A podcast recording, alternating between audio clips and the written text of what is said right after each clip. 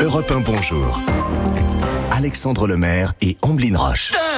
Très bon vendredi matin, c'est, vous l'attendez, l'histoire dingue d'Anissa Haddadi. Anissa, on va Oui. voir avec vous la preuve que la jalousie peut rendre complètement fou. Ah bah oui, oui, non mais c'est ça, effectivement, on peut faire n'importe quoi.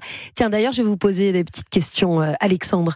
Vous qui faites beaucoup de vélo, deux heures par jour à peu près, hein, on va ré- vous dévoiler toute votre vie. Euh, votre chérie, ça va, elle ne dit rien. Mais pourquoi elle s'en plaindrait? Euh, non, voilà, elle ne s'en plaint pas, tout va bien. Ombline, Oui. votre moitié ne dirait que vous passiez 15 heures à écouter euh, de la Saoul euh, à la maison.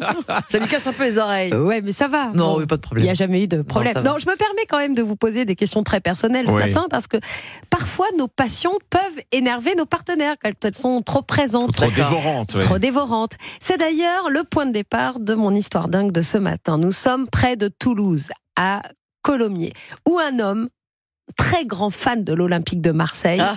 décide donc de partir à Marseille pour assister au Vélodrome au match Marseille 3, c'était la semaine dernière. Bon. Bon. Sauf que cette décision ne plaît absolument pas à sa petite amie de 23 ans. Mm.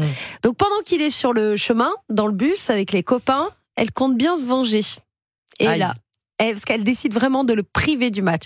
Elle appelle donc la police Oh non oui, et elle déclare que son mari est porteur d'une bombe Oh et qu'il compte c'est faire sauter vrai. Marseille. Oh la vache. Fausse alerte à la bombe. Donc l'appel est pris très au sérieux hein, par, euh, par euh, les, les autorités. L'alerte est lancée, le parquet est saisi, les vérifications d'usage sont faites. La police se rend assez rapidement compte qu'il s'agit d'une fausse alerte.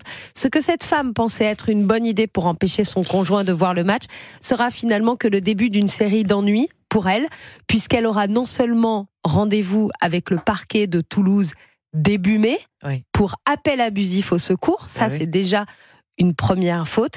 Mais le bus dans lequel roulait son compagnon, et ça, c'est vraiment la deuxième très mauvaise nouvelle Mm. pour elle, le bus dans lequel roulait son compagnon a pu poursuivre sa route et il s'est bien rendu au vélodrome.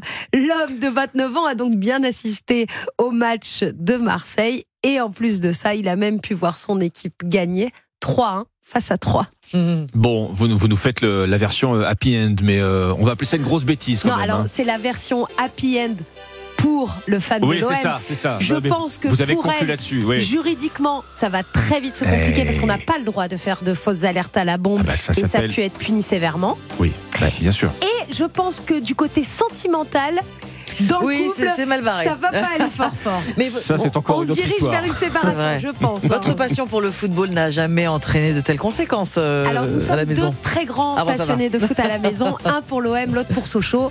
Il y a des soirs animés, mais au moins on ne se rencontre jamais. L'avantage de la Ligue 1 et de la Ligue 2. Bon, alors gardons en tête la victoire de l'OM et puis c'est tout. Voilà, exactement. Merci, Ce soir-là, Merci. Marseille a gagné face à 3.